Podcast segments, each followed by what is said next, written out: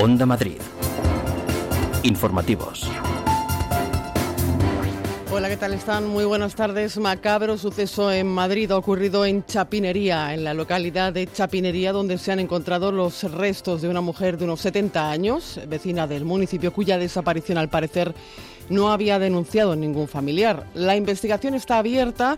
Se busca al autor o autores de este crimen. En Chapinería tratan de encajar lo sucedido. La alcaldesa Lucía Moya pide tranquilidad.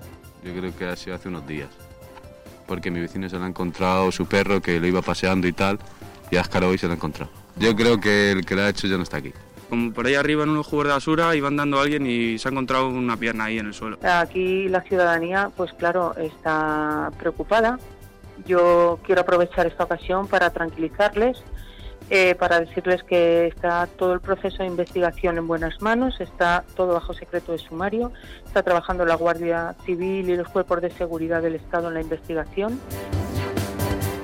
El rey emérito no huye de nada, no está inmerso en causa alguna. Las palabras de la vicepresidenta primera del Gobierno, Carmen Calvo, mientras la ministra Yolanda Díaz recuerda que la ejemplaridad debe presidir la actuación de todas las instituciones, también la Casa Real. La salida de Juan Carlos I a Postilla es una mala imagen para España. El rey emérito no huye de nada porque no está en ninguna causa inmerso, simplemente decide es salir del país y da las razones de por qué las conocemos todos los españoles, no solo el gobierno, las conocemos todos porque están en una carta explicada. En Onda Madrid, el vicesecretario de Comunicación del Partido Popular, Pablo Montesinos, ha dicho que el gobierno lanza mensajes contradictorios sobre la monarquía. Ayer Pedro Sánchez tenía dos opciones respaldar al rey y poner orden en su gabinete, desautorizando expresamente a su vicepresidente Iglesias, o mirar para otro lado. Y ayer durante esa larga comparecencia y varias preguntas, por cierto, muy concretas de los periodistas, Sánchez optó por no desautorizar a Iglesias. Es miércoles, es 5 de agosto y hay más noticias. Titulares con Neus Cerda. Concentración de la marea de residencias. Protesta ante la Consejería de Políticas Sociales, donde la marea de residencias ha exigido una mejora en la gestión pública y una ley específica. Llamamiento en la Universidad Complutense. Se buscan rastreadores voluntarios. Polémica por la petición que critica la comunidad educativa porque se plantea como una función no remunerada. La comunidad dice que es una iniciativa de la Complutense, pero la universidad asegura que fue una petición del gobierno regional. El gobierno sigue sin poner fecha a la prolongación de los ERTES. El Ejecutivo no pone fecha, pero envía un un mensaje de tranquilidad porque, como demandan los agentes sociales, garantiza que se extenderán a los sectores que más lo necesiten. En los deportes, el Getafe vuelve a Europa. En una de sus noches más históricas se enfrentará al Inter de Milán sin público y casi cuatro meses después de la fecha inicialmente prevista.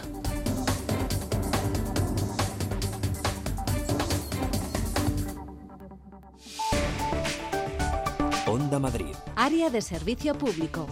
Vamos a echar un vistazo a la situación circulatoria por las carreteras en la Comunidad de Madrid. Dirección General de Tráfico, Patricia Arriaga. Buenas tardes. Buenas tardes. A esta hora van a encontrar leves retenciones en la salida de Madrid por la A3 a la altura de Rivas. En el resto de carreteras, momento tranquilo. Tan solo circulación irregular en esta misma autovía de Valencia en la A3 de entrada en Perales de Tajuña por obras de mejora en la calzada. El tiempo. Pronóstico del tiempo para las próximas horas. Antonio López, buenas tardes. Hola, ¿qué tal? Muy buenas tardes, eh, Marta. Desde hace pocos minutos eh, ya está activado el aviso amarillo por calor. Hoy registros eh, algo más intensos de calor con máximas en el entorno de los 36 grados en la capital y zona de Lenares, rozando los 37 en puntos de la cuenca del Tajo. Mañana se volverá a repetir la misma situación. Entre las 2 y las 8 de la tarde se activará el aviso amarillo con temperaturas de calor sofocante, 37, 38 grados en el centro y sur de la Comunidad de Madrid. Podemos decir que hoy se inaugura este episodio de altas temperaturas. Gracias, Antonio. Son las 2 de la tarde y casi 5 minutos. Escuchan las noticias de las 2 en Onda Madrid con María José Francisco en la producción y con Nacho Cerezo en el control de realización. Seaside Collection. En Gran Canaria y Lanzarote, hoteles a solo unos pasos de la playa. Disfrute del servicio y la atención más esmerada que pueda soñar. Unas instalaciones de primer nivel, junto a una cuidada gastronomía, convertirán su estancia en una experiencia inolvidable. Conózcanos Seaside Collection. ¿Por qué conformarse con menos? La Europa League se juega en el partido de la Onda. Hoy miércoles desde las ocho y media, el Getafe vuelve a Europa. Partido único de los octavos de final en la competición europea. Inter de Milán Getafe. Vive el deporte de Madrid en el partido de la Onda.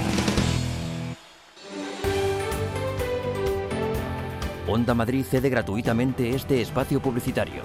Una iniciativa de Radio Televisión Madrid y en colaboración con la Consejería de Economía de la Comunidad de Madrid.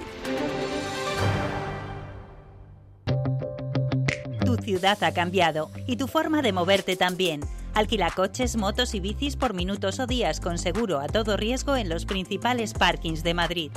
Pick and Drive. Tan fácil como ir a tu parking, recoger las llaves y simplemente conducir. Más información en pickandrive.es. Tus viajes con niños van a ser más relajados. Entra en bebeaway.com. Te alquilamos cunas, sillas de paseo, de coche, todo lo que necesitas para tus hijos y lo entregamos donde tú nos digas, los 365 días del año. Haz tus pedidos en reservas@bebeaway.com o llámanos 690 32 07 56. Bebeaway. Onda Madrid. Las noticias de las dos. Como les contábamos al inicio de este informativo, vamos a comenzar en Chapinería, donde nos hemos eh, despertado con un suceso que se está investigando, que está investigando la Guardia Civil. Agentes del cuerpo encontraban el cadáver de una mujer de unos 70 años que estaba enterrada en una zona de campo a las afueras del municipio. Los restos se han encontrado al parecer repartidos en bolsas de plástico. Están siendo analizados en el Instituto Anatómico Forense. Informa Loli Jurado. Fue el perro de un vecino el que descubrió los restos semienterrados en un paraje próximo al Camino de las Maderas, a las afueras del pueblo. Yo creo que ha sido hace unos días, porque mi vecino se lo ha encontrado su perro que lo iba paseando y tal, y Ascaro hoy se lo ha encontrado. Yo creo que el que lo ha hecho ya no está aquí. Como por ahí arriba en unos cubos de basura iban dando a alguien y se ha encontrado una pierna ahí en el suelo. A mí me han dicho que falta la cabeza y como el torso y que han encontrado las extremidades. Los restos estaban en bolsas de plástico y ahora están siendo analizados por los forenses. Los vecinos creen que la víctima es Marisa, una vecina de 70 años que tenía problemas familiares. Era una anciana que vivía por aquí en un chalet de un abuelo de un colega. Y nada, pues eh, me he enterado de que tenía unos problemas con sus hijas y por tema de dinero, no sé, algunos chanchullos que había por ahí.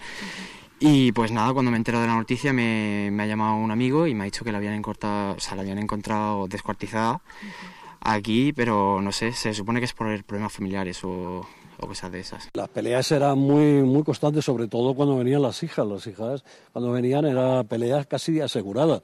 Insultos, amenazas y, bueno, verdaderas aberraciones. Yo lo he oído decir, te voy a matar, sozorras, o esto, o lo otro. Los rumores no han tardado en hacerse hueco. Hay quienes hablan incluso de un asesino en serie. La alcaldesa Lucía Moya lo desmiente y hace un llamamiento a la calma. Sus palabras en Onda Madrid. Se están barajando varias líneas de investigación y en ningún caso se contempla que sea un asesino en serie, como también ha salido la noticia, no sé en qué medios, pero aquí la ciudadanía, pues claro, está preocupada. Yo quiero aprovechar esta ocasión para tranquilizarles, eh, para decirles que está todo el proceso de investigación en buenas manos, está todo bajo secreto de sumario, está trabajando la Guardia Civil y los cuerpos de seguridad del Estado en la investigación. La zona continúa acordonada mientras continúa esa investigación. Onda Madrid. Informativos.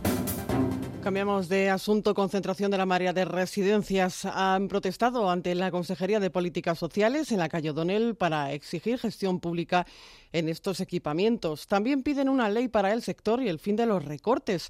Entienden que no hay un marco legal claro de carácter autonómico o estatal. Reivindicaciones que ha recogido Jesús Clemente. Les están dejando morir en vida y eso no es solución. Comunicado tajante leído frente a la Consejería para exigir una ley estatal de residencia y una mejor gestión regional transparente y que permita a residentes y familiares estar en contacto. Javier Garzón de Marea de Residencias. Porque hay un oscurantismo total, los familiares no reciben notificaciones, las llamadas no se cogen, los correos sin responder son múltiples. Lamenta Garzón que con la que está cayendo no hayamos aprendido nada. Es que es lo mismo, es que parece que no hemos aprendido nada. Y además no solo eso, sino que se castiga a los residentes, que son personas libres y con derecho, se les castiga a estar encerrados, porque aquí estamos confundiendo confinamiento con encerramiento y los están encerrando. Ley de dependencias ya ha sido el mensaje más repetido y que van a llevar a todo el territorio nacional en una manifestación convocada para el próximo 26 de septiembre. El consejero Ángel Garrido ha respondido a esas protestas. Ha asegurado que las residencias siempre han estado vigiladas y controladas por la comunidad. Recuerda además que ya se ha llegado a un acuerdo entre el Estado y las comunidades para tener un control más férreo. Ayer mismo se llegó a un acuerdo entre eh, el Estado y las diferentes comunidades autónomas precisamente para tener un control durante esta, esta crisis, donde, mientras permanezca esta crisis del coronavirus, un control todavía más, más férreo sobre nuestra residencia. Por lo tanto, creo que se avanza también en la línea de colaboración entre administraciones, que creo que, es muy importante, pero insisto, las eh, residencias de la Comunidad de Madrid siempre han estado absolutamente vigiladas y controladas y lo siguen estando. Les contamos también que una asociación de mayores de Fuenlabrada ha decidido crear su propia oficina del eh, defensor del mayor que luche por los intereses de este colectivo ante abusos de administraciones o establecimientos. Cristina Espina. Consideran necesario que haya alguien que defienda sus derechos. Lo hacemos con ilusión y sobre todo porque entendemos que ocupamos una parcela que hasta ahora no está ocupada y que nadie se está preocupando por muchos de los problemas que los mayores tienen. Así lo ha dicho Onda Madrid el presidente de la Asociación Cultural de Mayores de Fuenlabrada, Marcelo Cornellá, que apunta a que lo que buscan es que no se sientan desamparados y que sepan a quién recurrir. Ya sea herencias, ya sea también pues esas estafas o aquellos que son más vulnerables y son más fáciles de engañar y que luego a la hora de retomar y dejarlo todo como estaba, pues es mucho más complicado y difícil. La gestión de las residencias será precisamente uno de los puntos importantes. Un apartado en el que vigilamos todo lo que es la gestión de las residencias y de todos aquellos problemas que pueden tener tanto los residentes como aquellos familiares que detectan alguna irregularidad y que nosotros vamos a asesorarles pues para que puedan solventarlas sin ningún tipo de problema. Pondrán a disposición de los mayores su gabinete jurídico y las consultas en la oficina del defensor del mayor serán gratuitas, pudiendo ser individuales o colectivas. Además, pretenden que esta tenga carácter nacional por lo que se pondrán en contacto con las distintas federaciones de mayores que hay en España. Tu piso en verano, 32 grados. Cervezas con amigos. La Comunidad de Madrid ha lanzado la campaña Protégete, Protégenos. Está dirigida a concienciar del uso de la mascarilla por toda la población y especialmente por los jóvenes madrileños. 5 grados. El número de casos de coronavirus en la región se ha duplicado en una semana. Los nuevos casos positivos confirmados por Sanidad ascienden a 292. Madrid es la ciudad en la comunidad donde hay mayor incidencia de coronavirus. Le siguen Móstoles, Fuenlabrada y Torrejón de Ardoz. El portavoz COVID-19 de la Sociedad Española de Medicina General y de Familia, el doctor Lorenzo Armenteros, habla de la necesidad de cribados poblacionales. En Telemadrid ha explicado que esto es fundamental. Una previsión hacia futuro ante la posibilidad de una gran pandemia segunda, una ola segunda, estamos poco preparados. Nos hacemos eco ahora de la polémica generada tras el llamamiento de la Universidad Complutense a licenciados de Ciencias de la Salud a ofrecerse como rastreadores voluntarios ante la previsión de que siga habiendo un incremento de casos positivos de COVID-19 en la región. María José Francisco. Licenciados y graduados en las ramas de biología, farmacia, medicina, psicología o trabajo social que tendrían previa formación necesaria impartida por la Comunidad de Madrid. Así lo solicitaba el rector de la Complutense en una carta pidiendo colaboración voluntaria y gratuita, apelando a la solidaridad como, como ya hicieran durante el estado de alarma. Las críticas por parte de distintas organizaciones se han sucedido y desde comisiones obreras muestran su rechazo a una relación no contractual. Isabel Galvín, secretaria general de la Federación de Enseñanza Comisión Madrid. La universidad pública no se puede prestar a que sus recién egresados sufran esta falta de reconocimiento y la precariedad.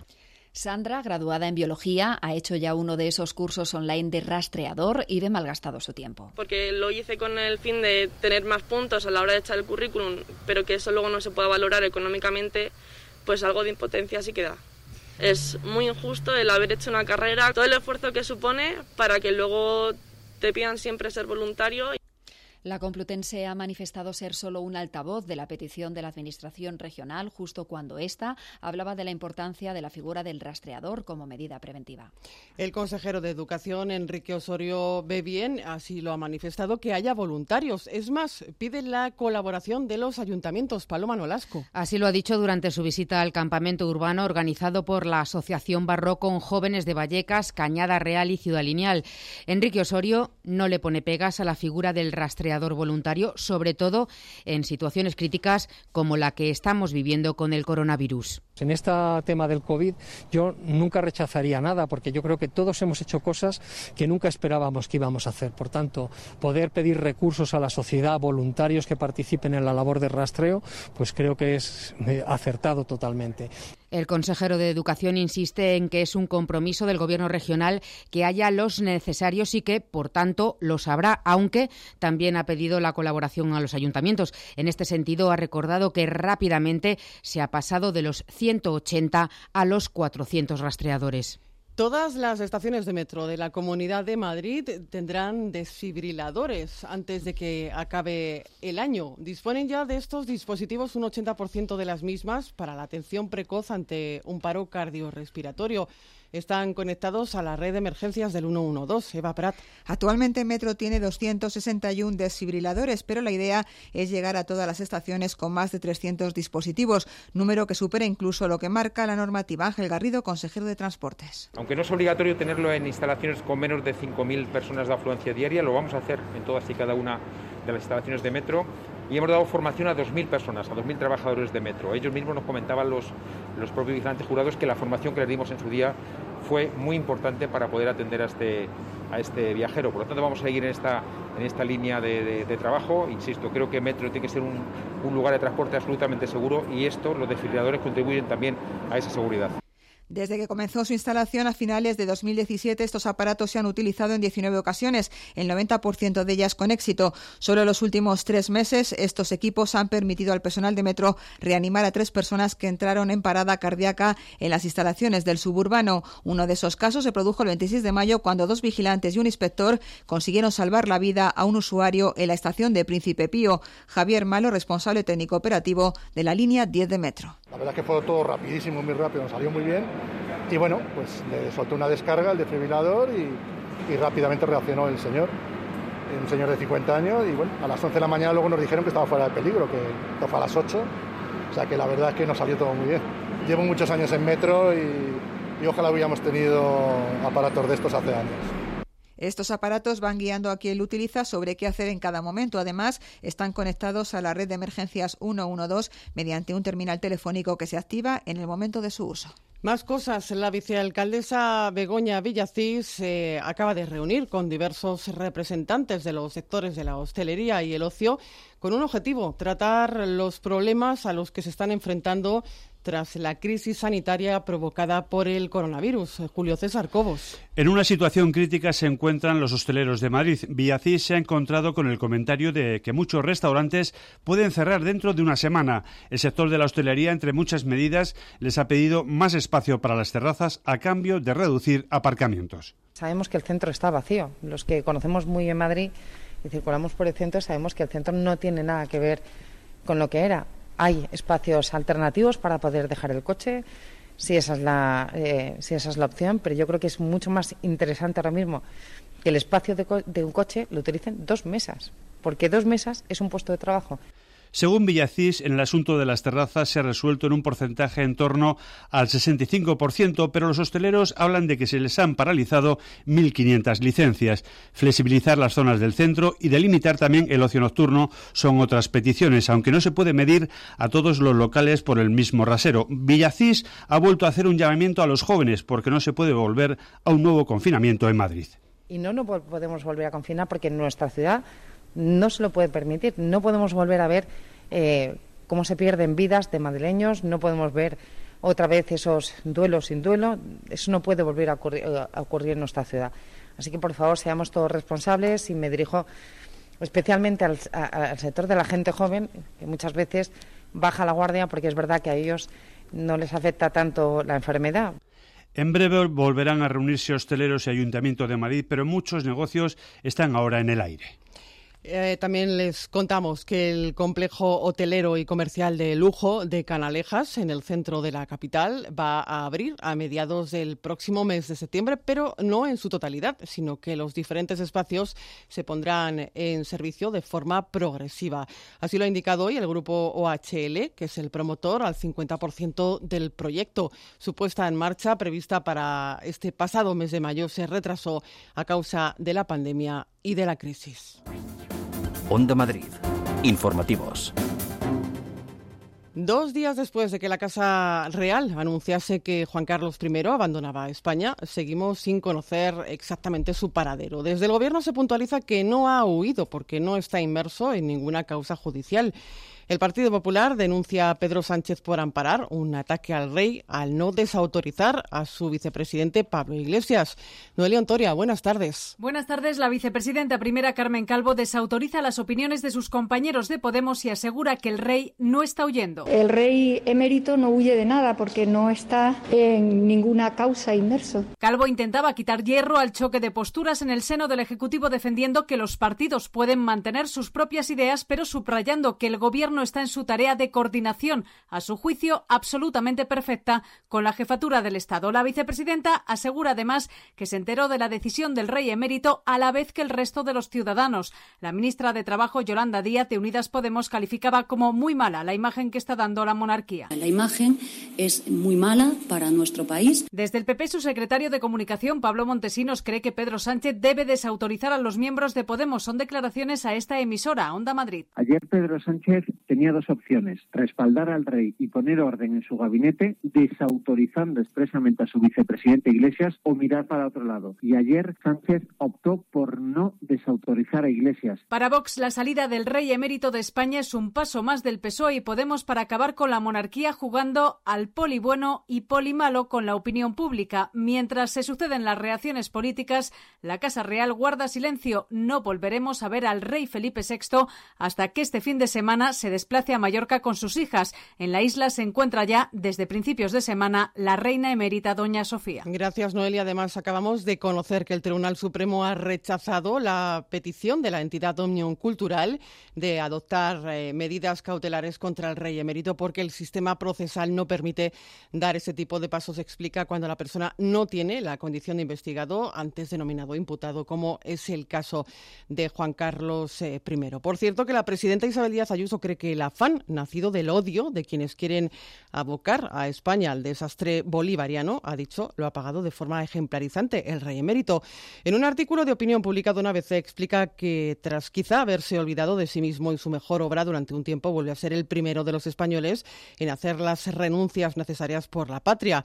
La corona añade, entre el dolor y la esperanza, se titula el artículo en el que afirma que se le parte el alma ver a don Juan Carlos despojado de la presunción de inocencia del agradecimiento debido a su legado histórico hasta llegar al extremo de abandonar su propio país. Por cierto, que una asociación de estudiantes ha iniciado una recogida de firmas para pedir que se cambie el nombre de la Universidad Rey Juan Carlos de Madrid. Denuncian que las últimas informaciones sobre la Casa Real están dañando su imagen. A esta petición también se ha unido el Grupo Más Madrid, Ganar Móstoles, que va a presentar la iniciativa en forma de moción en el próximo Pleno María Martínez de Mora. En menos de una hora, la recogida ha pasado de 40.000 a casi 42.000 firmas. Piden el cambio de nombre de la Universidad Rey Juan Carlos de Madrid. La iniciativa fue puesta en marcha por la Asociación Vicalvara de Estudiantes el pasado mes de abril, pero ayer, tras conocerse la salida del Rey Emérito de España, el número de apoyos se multiplicó. Desde la plataforma aseguran que los casos de corrupción en torno a la familia real no dejan de sucederse y están dañando la imagen del centro. A esta petición también se ha unido el portavoz de Más Madrid Ganar Móstoles, Gabriel Ortega. Creemos que la Universidad de Móstoles y el hospital no pueden seguir llevando el nombre del rey emérito Juan Carlos I fugado de. La formación errejonista ha anunciado que llevará la propuesta en forma de moción el próximo mes de septiembre. Por su parte, el centro universitario no se plantea por el momento ningún cambio. Fuentes de la universidad han confirmado a Onda Madrid que ellos no han recibido ninguna petición y que cuando abran el próximo 25 de agosto lo que les preocupará será cómo afrontar el nuevo curso con la actual situación sanitaria de la COVID-19. En página económica, el Gobierno sigue sin poner fecha a la prolongación de los ERTES como demandan los agentes sociales, pero garantiza que se van a extender a los sectores que más lo necesitan. Por eso se reunirá la comisión tripartita en los próximos días. Elena Rivas. La ministra de Trabajo, Yolanda Díaz, ha querido lanzar un mensaje de tranquilidad a empresarios y sindicatos, sin comprometerse a una fecha, pero asegura que no dejarán abandonados a los sectores que necesiten más ayuda por esta crisis. Definir bien cuáles son los sectores que están afectos a situaciones, eh, singularidades económicas, que las tenemos muy localizadas, presidente, con nuestras CENAES, con todo, y desde luego ahí ir acompañando. Y no sabemos si tenemos que acompañar 20 días, 30 días o un mes y medio. Sería, insisto, imprudente si lo dijera. Y y los agentes sociales desconfían de los buenos datos del paro que conocíamos ayer, temen que fuera un espejismo que se desvanecerá en otoño, pero la ministra los defiende alcanzamos un nivel de registros de contratación de, que supera el millón y medio de contratos. Fíjense, estamos a poca distancia de los niveles de contratación de eh, ante pandemia.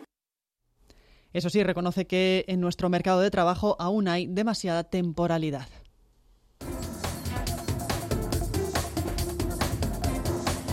Vamos a repasar también otras noticias que nos van a llevar en primer lugar hasta Líbano. La cifra de fallecidos tras la fuerte explosión registrada en el puerto de Beirut supera los 100. Sí, además 4.000 personas han resultado heridas debido a las potentes explosiones en la zona portuaria. Cruz Roja libanesa advierte de que el número de víctimas mortales podría seguir aumentando. Los servicios de emergencias aún buscan a un centenar de desaparecidos entre los escombros. El primer ministro libanés ha decretado la jornada de hoy como luto nacional en homenaje a las víctimas. Pide ayuda internacional ante lo que describe como una catástrofe Yolanda Soler, directora del Instituto Cervantes en Beirut, en declaraciones a 120 minutos de Telemadrid. El Instituto Cervantes de Beirut ha sufrido graves desperfectos. Las dos personas que resultaron heridas en el Instituto Cervantes de Beirut se encuentran fuera de peligro. Estábamos en ese momento en confinamiento que había empezado el 30 de julio, por lo que eh, nuestros estudiantes no se encontraban en el centro, sino siguiendo las clases online. La Policía Nacional, de vuelta a nuestro país, desarticula una organización dedicada a introducir en España billetes falsos procedentes de Italia. La operación ha sido desarrollada en Madrid y Vigo. Se ha saldado con la detención de siete personas, desactivando una de las organizaciones más activas de esta tipología delictiva en la capital. La mayoría de los miembros de la organización pertenecían al entorno cercano de las dos primeras investigadas encargadas de la distribución en Madrid. Ninguno de estos investigados ejercía actividad laboral alguna, por lo que hicieron de esta actividad ilegal su modo de vida. El carácter internacional de la organización quedó patente al detectar numerosas transferencias a diferentes puntos, siendo uno de ellos la ciudad italiana de Nápoles. Es por ello que los agentes de la investigación solicitaron la colaboración de Europol. Confianza de los consumidores. Tras dos meses de ligeras subidas, la confianza del consumidor ha bajado en julio casi ocho puntos con respecto al mes anterior, debido a la caída de las expectativas sobre la situación económica actual y la valoración del mercado de trabajo. Onda Madrid. Informativos. Pues le vamos a contar una historia que nos lleva hasta Alcalá de Henares, donde hemos conocido la historia de Araceli. Es una vecina de 70 años que estaba previsto que mañana fuera desahuciada de su vivienda de Libima. Una mujer que siempre ha querido pagar, pero que por asuntos burocráticos no le han permitido hacerlo. Esther Bernabé. Así es, hace 42 años le adjudicaron la vivienda al marido de Araceli, hace 13 su marido falleció y ella se acercó a Libima a ponerla a su nombre. Nani, portavoz de la plataforma antidesahucios, explicaba qué le dijeron. Y en el IBIMA pues explican que hace unos años se quemaron un montón de documentos de esos contratos de, de adjudicación de viviendas y que bueno, que por ese motivo no puede regularizarla, que hay que esperar, etc, etc. Eh, nunca consigue regularizar su situación y lo que sí se entera es que lleva los 42 años sin pagar ningún tipo de, alquiler, ni, ni, cuota, ni nada. La situación familiar de Araceli además es complicada. Sus cuatro hijos, con cuatro de ellos, porque tiene ocho hijos, con cuatro de ellos, dos de ellos toxicómanos, eh, uno muy enfermo y bueno, pues ella tiene problemas cardíacos y además su nieta de, de 11 años de edad. Por ahora el desahucio de mañana se ha aplazado a mediados de septiembre, pero esperan que antes de esa fecha se regularice la situación y no tengan que dejar la vivienda. Y vamos a contarles que la historia del rock en español, los excesos de los 70, las alegrías y tragedias en la vida del cantautor argentino Fito Páez conforman la biografía que en estos momentos está escribiendo y que se va a publicar el próximo año. Salvo que Cristo sigue hacia la cruz,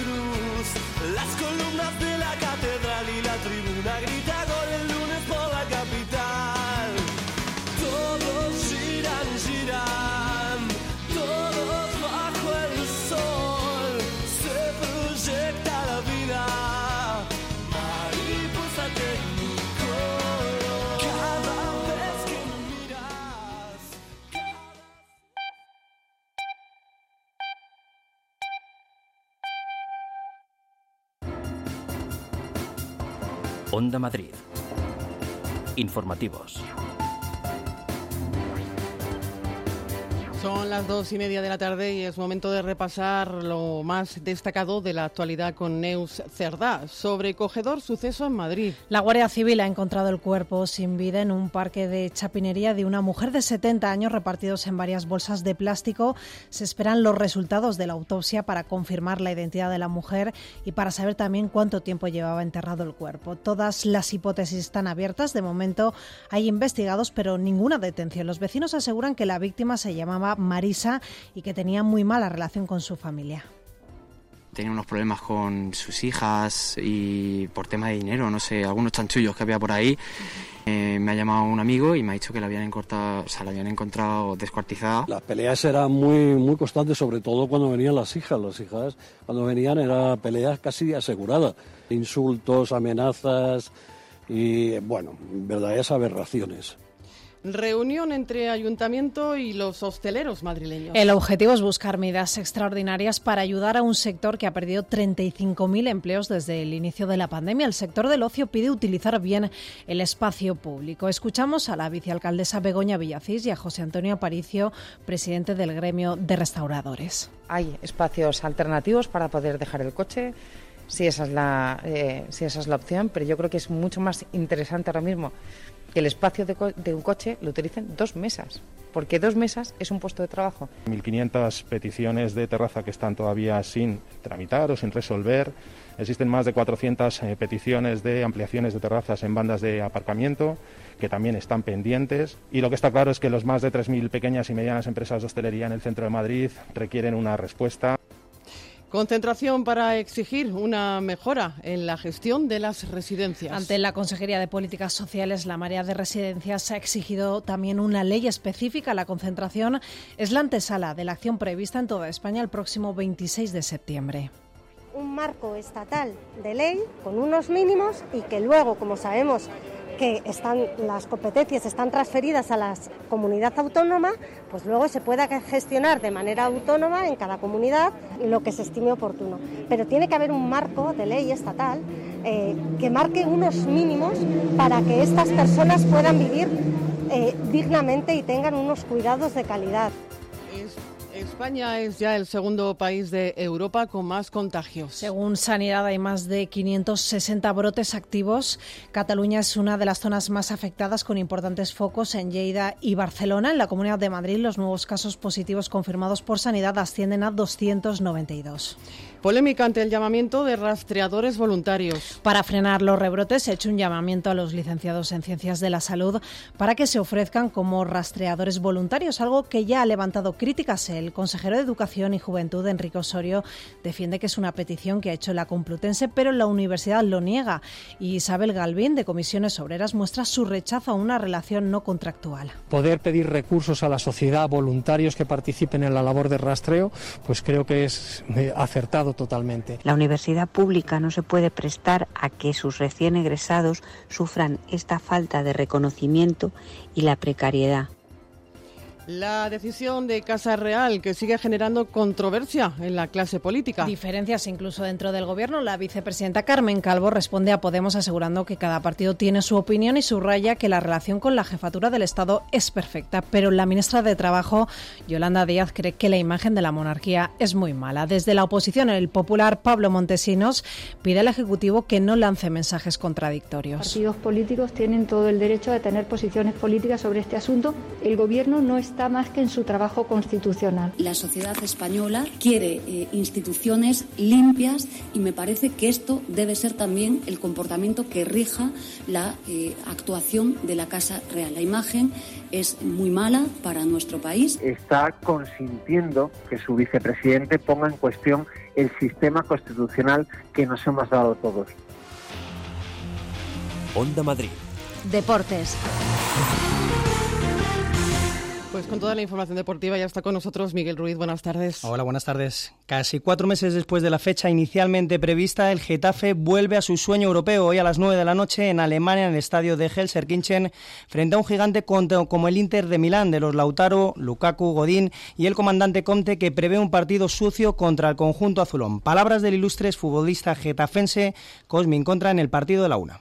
Yo creo, yo creo que vale todo en el fútbol y, al final mm, es un equipo que va al límite, mm, va muy fuerte, eh, pelea cada balón lo arbitrará el inglés Anthony Taylor, lo contaremos a partir de las ocho y media en el partido de la Onda de Onda Madrid. Por su parte, Atlético de Madrid y Real Madrid siguen preparando sus diferentes citas europeas en el conjunto rojiblanco, pendientes de Versálico y Tomás, serias dudas frente al Leipzig. Hoy le ha sido entregada la Copa del Presidente de la Federación, un torneo cuadrangular que el Atlético de Madrid comenzó a disputar en 1941 y que por circunstancias se terminó de jugar en 1947. Ya está en manos de su vencedor, considerado como el primer título conquistado por el Club Atlético de Madrid en su historia. Por su parte, el conjunto blanco, terceras pruebas de PCR practicadas a su plantilla en la jornada de ayer para poder afrontar su partido del próximo viernes frente al Manchester City con todas las garantías sanitarias. Solo Mariano vuelve a dar positivo en ellas y permanece aislado en su domicilio. Hazard sigue siendo la única duda para el Manchester por sus molestias físicas, además del sancionado Ramos que no podrá jugar el encuentro. Caso fue labrada. Tras el aplazamiento del partido frente al Deportivo de La Coruña, que parece que sin más consecuencias se jugará el próximo viernes a las 8, en el día de hoy abandonaron cinco miembros del plantel Fuentelabreño el hotel de La Coruña, donde guardaban aislamientos. Solo permanecen en él su presidente y otro miembro del club. Alex Bergantiños, capitán del Deportivo de La Coruña, declaraba en la mañana de hoy ante Fiscalía tras la acusación del Fuenlabrada de pretender el amaño del encuentro que todavía quede pendiente en disputa. Muchas eh, gracias, eh, Miguel. Vamos a recoger ya nuestra agenda cultural con María José Francisco. Cine al aire libre en un ciclo dedicado a Galdós. Forma parte de las conmemoraciones por el centenario del fallecimiento del escritor. El Jardín de la Casa Museo Lope de Vega acoge los miércoles de este mes de agosto adaptaciones cinematográficas de sus obras. Un ciclo que arranca hoy con Doña Perfecta y para el que es necesaria reserva previa, como para el resto de proyecciones de Marianela, Tormento o Tristana. Damas de Manhattan nos muestra la historia de la ciudad de Nueva York con mirada de mujer. Adentrándonos en las vidas de las 30 mujeres que contribuyeron a la construcción de la ciudad cuando se cumplen 150 años de la creación del puente de Brooklyn. Tras él, Emily Warren, la primera mujer ingeniera. Y como ella, sufragistas, periodistas, escritoras, filántropas o enfermeras de todos los ámbitos de la política y estatus sociales colaboraron en el nacimiento del Manhattan que hoy conocemos. Pilar Tejera es la autora del libro la mujer que hizo posible la construcción del puente de Brooklyn, por ejemplo, o la que dio nacimiento al Hotel Waldorf Astoria, la mujer que defendió Manhattan con un cañón, la mujer que creó el primer club de mujeres periodistas en la ciudad de Nueva York, la historia de Jacqueline Kennedy evitando que el Grand Central Station fuera derribada nueva edición del Festival Cultura Inquieta a partir del 10 de septiembre. Con cautela, responsabilidad y medidas de seguridad volverán conciertos, actividades teatrales y arte urbano a tomar protagonismo en esta edición extraordinaria a la que se accederá mediante entrada gratuita con invitación. Grafitis, campeonatos de baile, DJs, murales colaborativos o zona chill out conformarán el área de Urban Fest, novedad de la programación. Entre los artistas invitados, el Canca, Los Cigarros, Tu Otra Bonita o Fridonia. Gracias. Gracias, María José. Es todo en la realización técnica. Ha estado Ignacio Cerezo. y María José Francisco ha estado en la producción. Es todo por nuestra parte. Pasen buena tarde. Adiós.